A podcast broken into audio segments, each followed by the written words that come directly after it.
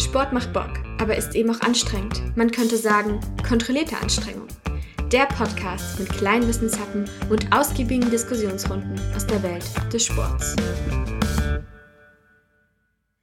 Guess who's back? Back again. Es ist die Formel 1. Enttäuschend? Nein. Also ich muss sagen, ich freue mich drauf, Sehr schön. weil ich habe sehr viel Neues gelernt. Also ich, ich hoffe, dass du noch mehr. Neues jetzt lernst. Unbedingt. Worum geht's heute? Es geht heute ein bisschen um. Der, die Überschrift ist so ein bisschen so Mafia-mäßig, aber eigentlich ist es. Also mit Mafia hat es jetzt nichts zu tun. Aber ich habe es einfach das Familiengeschäft genannt. Aber es hört sich schon ein bisschen nach Mafia an, oder? Schon, ja. Zumindest. Da habe ich auch schon fast so ein bisschen vorgegriffen. Okay, aber ich sag trotzdem. Also pass auf. Ich sag dir jetzt ein paar Namen von Formel 1-Fahrern und Mhm. davon kennst du wahrscheinlich einen.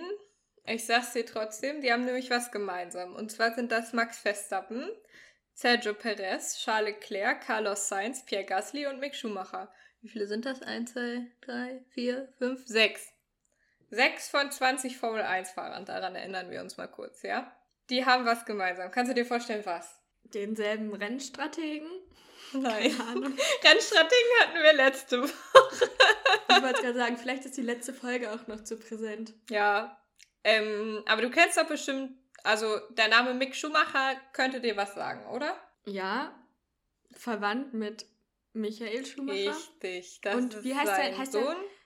Und ist der Mick. Bruder heißt irgendwie Raphael, oder? Nee, Bruder hat er, Nee. glaube ich, nicht, weiß ich nicht genau. Aber, also der Bruder von Michael Schumacher heißt Ralf. Ah ja, das meine ich. Der wiederum ist auch Formel 1 gefahren und der hat auch einen Sohn, der fährt, David heißt der, der fährt Formel 3, glaube ich. Genau, und Mick Mhm. fährt ja jetzt seine erste Formel 1-Saison. Und das ist auch das, was die alle da verbindet, nämlich dass jemals der Vater auch aktiv war im professionellen Motorsport und teilweise eben auch sogar in der Formel 1. Also sechs von 20 Fahrern haben irgendwie einen Vater, der auch mal Formel 1 gefahren ist. Crazy. Ich finde es schon ganz schön viel irgendwie. Mhm, Also wenn man stimmt. bedenkt, dass das ja auch jeweils nur 20 waren in den Vorsaisons, also so viele Plätze gibt es ja jetzt auch nicht. Es zeigt so ein bisschen schon, dass eben, ja, so familiäre Verbindungen Motorsport verhelfen zumindest mal zu einem ganz guten Start in der Karriere.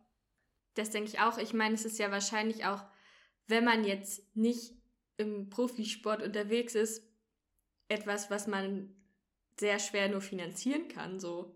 Also man kann sich ja nicht mal Ja. eben so ein Rennauto kaufen. Das stimmt. Das ist auch der größte Punkt tatsächlich. Also Geld ist ein wahnsinnig relevanter Faktor in der Formel 1 ähm, oder generell im, im Motorsport. Wenn man sich das mal so durchrechnet, also insgesamt, um es bis in die Formel 1 zu schaffen, musst du so ungefähr 8 Millionen Pfund investieren. Das ist sehr viel Geld. so. Und dann musst du halt immer noch bedenken, es gibt halt nur 20 Spots in der Formel 1, ne? Also davon musst du auch erstmal einen bekommen. Aber es ist halt so, also es ist halt schon von Anfang an ein extrem teurer Sport, weil du halt schon, also du fängst ja meistens an im Go-Kart und so ein Kart kostet halt auch so 4.000 bis 10.000 Euro plus Reparaturen und Verschleiß. So, das kann sich natürlich nicht jeder für irgendwie sein zehnjähriges Kind leisten. Und ich glaube, es ist dann auch so, also ich glaube, wenn du nicht die Verbindung in den Motorsport hast, dann ist es eher so, dann nimmst du halt vielleicht, entscheidest du dich vielleicht eher für einen kostengünstigeren Sport. Ich meine zum Beispiel, mein Lieblingssport, obviously kommt jetzt hier wieder zu Vorschein. Beim Laufen ist das Einzige, was du, wo du Geld investieren kannst, halt ein gescheites Paar Schuhe. Aber das kriegst du halt auch schon für einen dreistelligen Betrag, für einen niedrigen dreistelligen Betrag. Ja, Schon genau. Und dann, aber, also, ne, also selbst wenn du irgendwie ein bisschen teurere Sportarten hast, also ich bin ja jetzt zum Beispiel im Rudern zu Hause, ist jetzt auch nicht die günstigste Sportart, aber wenn du da, also da hast du ja dann auch hauptsächlich, also du hast natürlich die Mitgliedsbeiträge in dem Verein und dann hast du halt die Regatten so.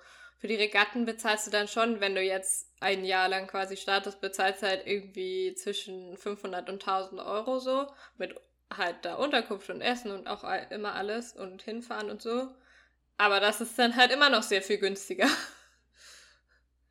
Also schon sehr teurer Sport. Gut, ich meine, ich glaube, nach oben sind bei den meisten Sportarten keine Grenzen gesetzt. Ja, das stimmt, aber das war jetzt, das war jetzt die Anfänge so und dann kommt, also es ist so ein bisschen so aufgebaut, quasi wie so ein Ligensystem, sag ich mal. Also nicht wirklich ein Ligensystem, aber es ist so, dass du, du hast so eine ähm, Vorgabe quasi, so einen bestimmten Weg, ähm, wie du in Richtung Formel 1 kommst. Der ist von der FIA quasi festgelegt. Und da ist so, ab 15 Jahren fährst du dann Formel 4. Das ist so eine nationale Meisterschaft in den einzelnen Ländern jeweils. Ähm, manchmal auch länderübergreifend, wenn es jetzt irgendwie ähm, Länder sind, die halt, also direkte Nachbarländer sind, aber in der Regel ist es halt dann in einem Land. Und da kostet dich eine Saison ungefähr 350.000 Pfund. Nicht schlecht. Du, das ist ein Wort. Du musst dann halt erstmal für einen 15-Jährigen 350.000 Pfund für eine Saison investieren. Schon sehr viel Geld einfach. Realistisch gesehen geht das doch auch nur, wenn man gesponsert wird, oder? Ja, genau. Also es gibt äh, den Weg, dass du gesponsert wirst oder es gibt den Weg, dass du reiche Eltern hast. Man muss aber dazu sagen, früher war das zum Beispiel noch ein bisschen anders. Also wenn du dir jetzt anguckst, wer im Moment gerade ähm, Formel 1 fährt, du hast zum Beispiel Lewis Hamilton, da hat der Vater halt drei Jobs gehabt, um das irgendwie zu finanzieren, aber damals war das auch noch ein bisschen günstiger.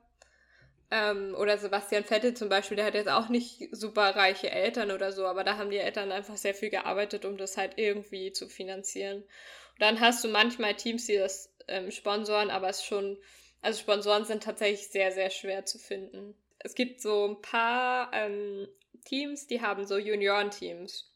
Aber mhm. selbst da musst du eigentlich Geld mitbringen und selbst da musst du auch schon relativ weit gekommen sein, ne?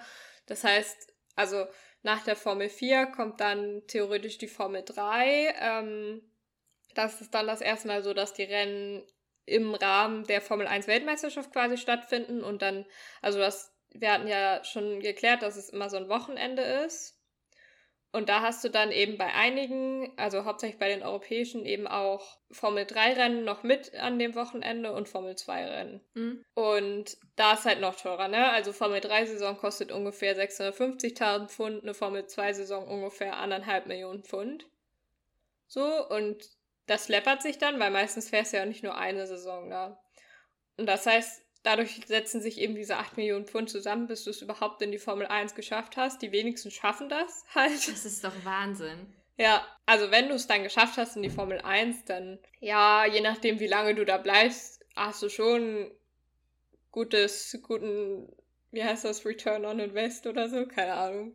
Mhm. Ähm, also du kriegst das schon gut wieder rein, so anhand deines Gehalts, sage ich mal, wenn du jetzt also kommt natürlich drauf an, wie lange du da bist, wenn du eine Saison fährst bei irgendeinem schlechten Team. Was im Moment zum Beispiel die schlechteren Teams sind im Moment Haas, Alpha, Romeo, Williams zum Beispiel, die, da wirst du es jetzt mit einer Saison nicht wieder reinholen. Aber das da ist ja auch schon ein krasses Risikoinvestment. Du bist ja, ja nicht sicher, ob du das wiederkriegst. Ja, ja. Also, genau. ich muss sagen, diese Beträge machen mir den Sport auch ein bisschen unsympathischer, weil ich, ich Eintrittsbarrieren verstehen. sind schon ja, die sind sehr hoch, hoch extrem hoch. Ja, aber man muss eben auch rechnen, dass Motorsport halt auch einfach extrem teuer sind, ne? Also es also extrem teuer ist. Also die, die Budgets von den einzelnen Teams zum Beispiel liegen halt pro Saison so zwischen, also von den Formel 1 Teams so zwischen 150 und 500 Millionen Pfund weil du hast dann ja auch mittlerweile, du hast ja so bis zu 1000 MitarbeiterInnen auch, die an diesem Auto arbeiten. Ähm, mhm. Und natürlich an der ganzen Marke, also es ist ja auch immer einfach so eine ganze Marke. Äh, und wenn du dir das anguckst, was die da, also die, die, fahren ja zum Beispiel auch super gerne mal ihre Frontflügel zu Schrott. Das passiert mhm. halt einfach schnell, wenn du irgendwo eine halbe Wand mitnimmst oder so, oder wenn du halt einfach dich verbremst oder so, dann landest du halt schnell mal in der Wand, dann geht nicht direkt dein Auto hops, aber dann geht halt zumindest mal dein Frontflügel hops und also Frontflügel sind halt schon, ich kann es ganz kurz googeln, aber die sind schon extrem teuer. Hier so ein Frontflügel kostet halt schon mal 150.000. So. Oh Gott. Wenn der dann mal eben so hops geht und das halt ein bisschen öfter passiert, dann kannst du dir auch erklären, dass die, also dieser ganze Sport extrem teuer ist. Weil eben die Autos so wahnsinnig teuer sind und halt auch die Leute, die das entwickeln, weil das sind halt die schnellsten Autos der Welt so. Du ja. hast da so krasse Physiker und Ingenieure, die musst du auch erstmal gut bezahlen. Das ist schon. Es ist echt, ey, und dann hast du, dazu kommen ja auch noch die Reisen. Die ja, wie wir gelernt haben, einen sehr hohen Verschleiß haben. Ach so, nee, ich meine die Reisen, nicht die Reifen. Ach, Reisen. Ja, ja okay. die Reifen auch. Sind auch teuer. Ja, ähm, gut, nee, aber, aber wenn du, aber auch Reisen, ich meine, da kommt ja auch immer noch ein Team dazu, denke ich. Ja, genau, da kommt das ganze Team, da musst du dieses Auto ja auch zum Teil mit verschiffen, also wahrscheinlich wird es geflogen, nehme ich mal an, weil sonst wäre es doch nicht rechtzeitig da. Aber da du ja, du hast ja Rennen in Europa, du hast Rennen in Australien, du hast Rennen in den USA, du hast Rennen in Südamerika und in Asien. Du musst das ja über die ganze Welt transportieren. Dazu kommt den ganzen, das ganze Zeug, was die mit haben und die ganzen Leute. Also es ist schon teurer Sport. und du merkst das auch daran, dass ein immer beliebteres Konzept im Motorsport die Paydriver werden. Paydriver bedeutet, dass der Fahrer, der ins Team kommt, quasi durch eigene Sponsoren, entweder die Familie oder sehr gute Kontakte in die Industrie, selbst Geld in das Rennteam mitbringt und dafür eben einer, einen von den beiden Formel 1 Sitzen bekommt. Also, Ui. da ist es dann nicht so, dass du eben irgendwie versuchst, deine Investments wieder reinzuholen, sondern du bezahlst quasi, um Formel 1 fahren zu können. Also nicht mehr Leistung, sondern Geld entscheidet, ob du mitfahren darfst. Ja, und das ist ein kompliziertes Konzept, sage ich mal. Im Moment gibt es zum Beispiel drei Fahrer, die haben Milliardärseltern. Also Milliarden, nicht Millionen. das ist einmal Lance Stroll. Und sein Vater äh, Lawrence Stroll, der ist Teamchef und Eigner vom Aston Martin Formel 1 Team, für das auch Sebastian Vettel fährt. Lance Stroll hat halt den anderen Sitz. Dann hast du Nicolas Latifi, der startet für Williams. Und du hast Nikita Mazepin, der startet äh, an der Seite von Mick Schumacher für Haas. Das sind sehr extreme Formen vom Paydriving, weil die halt wirklich sich in dieses Team krass eingekauft haben, um diesen Platz zu bekommen. Aber das ist nicht immer so. Also du hast dann noch. Das hoffe ich doch. Ja, du hast dann noch Lando Norris Eltern, die sind Millionäre. Aber was eben der Punkt ist an der ganzen Sache, Paydriver müssen nicht, die müssen nicht zwingend schlechte Fahrer sein, sondern die können auch gute Fahrer sein. Also genau genommen waren zum Beispiel Niki Lauda, Michael Schumacher, Fernando Alonso, das waren, wenn man es ganz genau nimmt, auch alles Paydriver, weil die auch alle Geld mit reingebracht haben. Und jetzt zum Beispiel so ein Sergio Perez ist es auch. Und trotzdem sind die, Sergio Perez hat das letzte Rennen gewonnen. Die sind alle gute Fahrer. Und zum Beispiel auch ähm, Lando Norris ist ein richtig guter Fahrer. Und auch Lance Stroll ist ein guter Fahrer. Und auch äh, Nicolas Latifi ist ein guter Fahrer, der jetzt halt für ein beschissenes Team startet, um ehrlich zu sein. Oder die sind halt einfach nicht so gut, Williams. Aber der ist auch in der Formel 2 äh, Meister, Vizemeister oder so geworden. So, Nikita Mazepin ist eine Ausnahme, würde ich sagen. Der ist nämlich wirklich auch nicht so der gute Fahrer. Aber es schließt sich, es schließt sich halt nicht aus. Weißt du, es schließt sich nicht aus, dass sich jemand da einkauft und trotzdem viel auf dem Kasten hat. Und ich glaube, das muss man halt immer so bedenken, bevor man das komplett komplett verurteilt. Mhm. Aber klar, ja, also das Prinzip vom Sport wird schon ein bisschen kaputt gemacht dadurch, weil es ist natürlich jetzt nicht mehr so, der Beste gewinnt das. Aber das ist halt, to be honest, bei der Formel 1 sowieso nicht so, ne? Also es ist halt immer auch sehr von deinem Auto abhängig. So, ein Nicolas Latifi, der könnte noch so gut sein. Mit seinem Williams würde er es trotzdem im besten Fall gerade so in die Punkte schaffen, aber der würde trotzdem niemals weit nach vorne fahren, weil das Auto einfach zu schlecht ist dafür. Also irgendwie wird mir, es wird mir noch unsympathischer irgendwie. Ich weiß es nicht. Es ist halt, also Formel 1 ist halt einfach eine Kombination aus Auto und aus fahrerisches Können. Es ist ein Teamsport, weil es ist nicht ein Einzelsport von einem einzelnen Fahrer, sondern es ist ein Teamsport von diesem ganzen großen, tausend Leute umfassenden Team. Ja, du überzeugst mich gerade trotzdem nicht mit dem Argument. weil auch diese Inklusivität, die Sport bringt, ja, also Formel 1 ist Für nicht mich. inklusiv. Nee. also, das nur wirklich nicht. Naja, egal, sorry. Erzähl weiter. Nein, das ist ja, also ist ja alles gut. Ähm, ich kann das auch nachvollziehen. Also, Deine Aufgabe ist ja auch nicht, mich davon zu überzeugen, sondern mich darüber zu informieren. Ja. genau. Ich, ha- also, ich hatte ja gerade noch ähm, schon mal ein bisschen so über diesen Weg von einem, von einem Nachwuchsfahrer gesprochen. Was man dazu sagen muss, das ist so aufgebaut, weil sich die Leistung der Autos eben von Formel zu Formelserie verbessert. So. Also, du fährst dann natürlich nicht mit 15 schon ein Auto, was du in der Formel 1 fährst, weil du nicht mit 15 mit 360 durch die Gegend ballern sollst. Macht irgendwie Sinn, oder?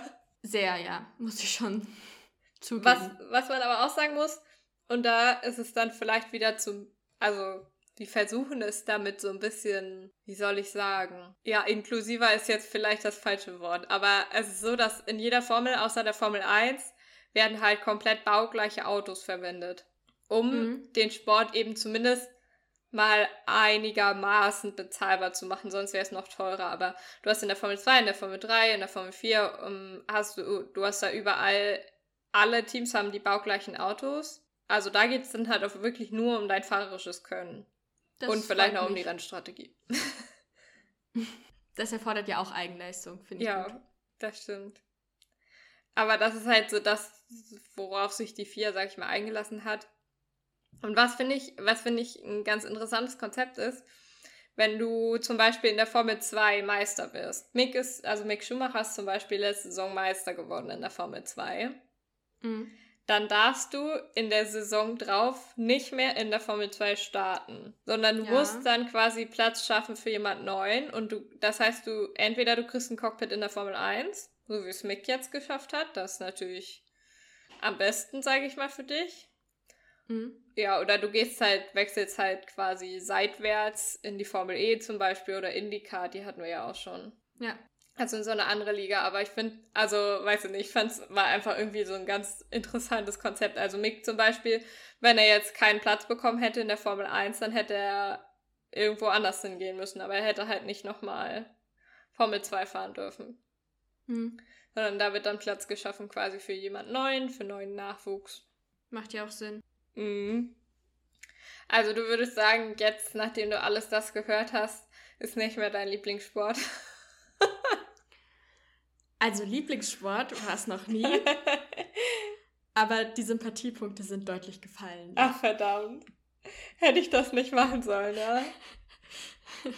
Sorry, aber das kann ich jetzt auch leider nicht mehr aus dem Kopf löschen. Wir können die Folge nicht veröffentlichen, aber Was denn, was ich weiß genau? Was, trotzdem darum. was macht es unsympathisch für dich? Naja, das Geld darüber entscheidet, ob du diesen Sport überhaupt ausüben kannst. Ja, das kann ich verstehen. Aber es liegt halt auch einfach tatsächlich an dem Grundmaterial so ein bisschen, ne? Weil so ein Auto ist halt teuer. Es kann sich halt nicht jeder ein Auto leu- leisten, so. Klar, Also- aber das, also mir führt das jetzt irgendwie auch nochmal vor Augen, wie sinnlos das ist, ein Auto zu nehmen und da einfach Runden zu drehen und dann zu gucken, wer schneller ist. Ja, aber ich finde, also wenn du jetzt Sportart nach Sinn beurteilen Ja, kannst, dann kannst das- du dann die meisten in die Tonne ne? treten, so, ne? Das stimmt. Den Gedanken hatte ich auch, aber Also sorry, aber wo ist der Sinn, irgendwie sich an einem Reck durch die Gegend zu schwingen? Also ja, Sinn hat es am Ende auch nicht so. Der Sinn ist halt, sich mit anderen zu messen. Ja. Vielleicht ist der Sinn auch Spaß haben. Ja, und Spaß haben sie. Das ist, das ist wichtig. Außer sie fahren mich. irgendwo rein, dann nicht mehr. Das freut mich. Ja, und ich glaube, es ist so, also, es ist ein sehr extravaganter Sport. Das ist es auf jeden Fall. Aber ich glaube, vielleicht macht das auch gerade so diesen Mythos und so ein bisschen diesen, also Hype mit Anführungszeichen da drun drunter rum aus, auch so unter den Fans, weil es sowas ist, was so, weiß ich nicht, es ist so weit weg von einem selber.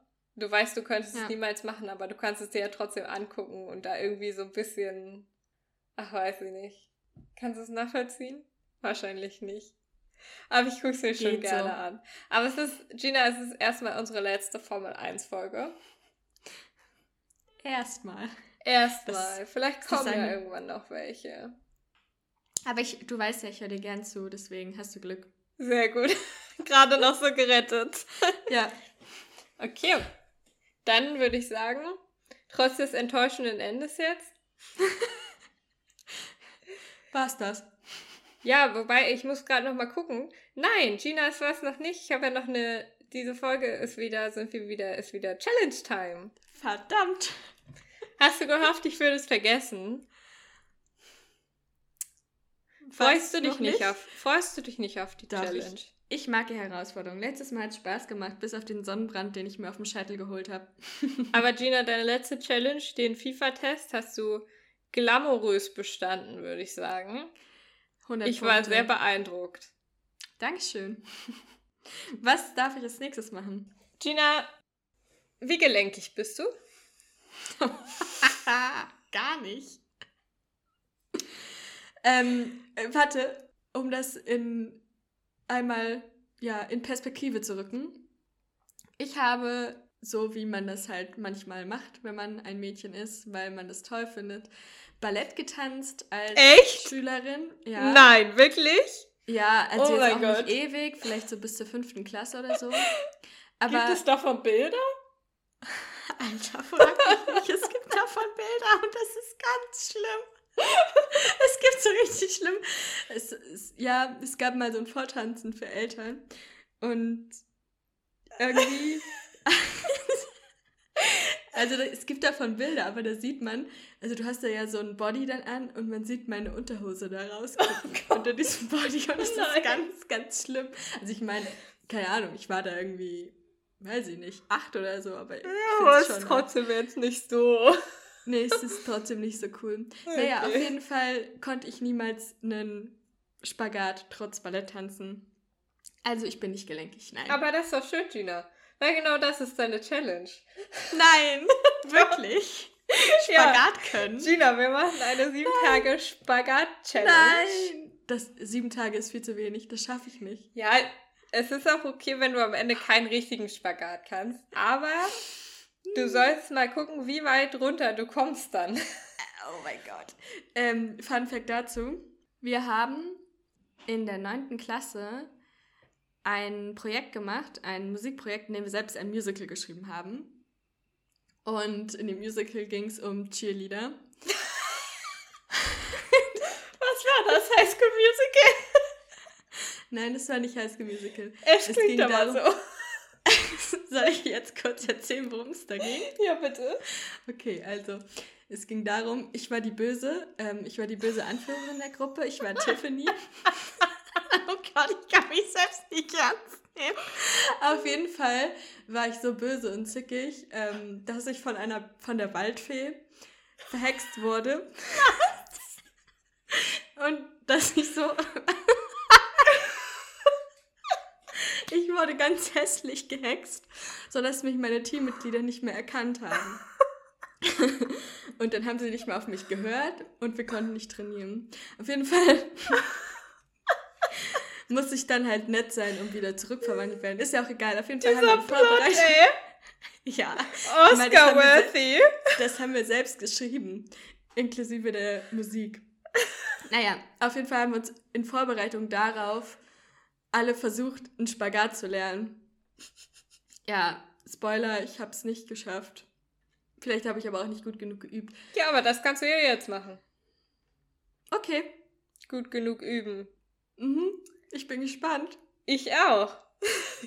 Ich freue mich auf den Spagat, Gina. Danke. Ja, dann würde ich sagen, mit dieser Challenge, Verabschieden wir uns. ja, macht es wie immer gut. Ciao. Ciao, ciao.